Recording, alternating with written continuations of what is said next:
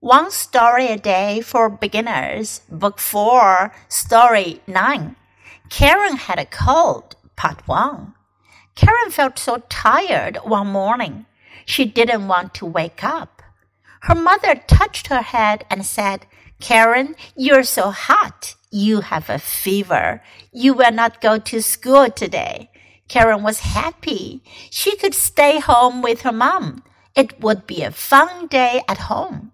Then her mom took out a pill. She said, This pill will help you break the fever. Uh oh.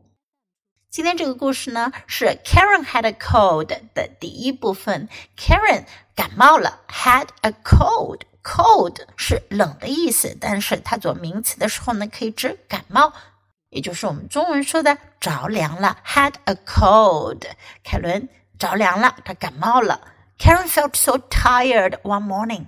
有天早上呢，Karen 她感到非常的 tired，疲累、疲倦。She didn't want to wake up. 她不想要起来，她不想要醒来。Her mother touched her head and said, "Karen, you're so hot." 妈妈摸了摸她的头，就说啦：“凯伦，你好热呀！You have a fever. 你发烧了。Have a fever. 发烧了。 you will not go to school today. 你今天不要去学校了，不要去上学了。Karen was happy. Karen 很高兴。She could stay home with her mom. 她可以待在家里和妈妈一起了。It would be a fun day at home. 在家会是很有趣的一天哦，fun 有趣的。Then her mom took out a pill. 然后妈妈拿出了一颗药丸。She said, "This pill will help you break the fever." 妈妈说：“这颗药丸能帮你退烧，break the fever。”哦哦，哎呀，Karen 觉得在家待着挺有趣的，可是吃药可不有趣哦。Now listen to the story once again.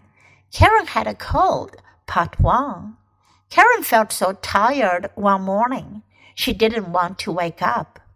Her mother touched her head and said, Karen, you're so hot. You have a fever. You will not go to school today. Karen was happy. She could stay home with her mom. It would be a fun day at home. Then her mom took out a pill. She said, This pill will help you break the fever. Uh oh.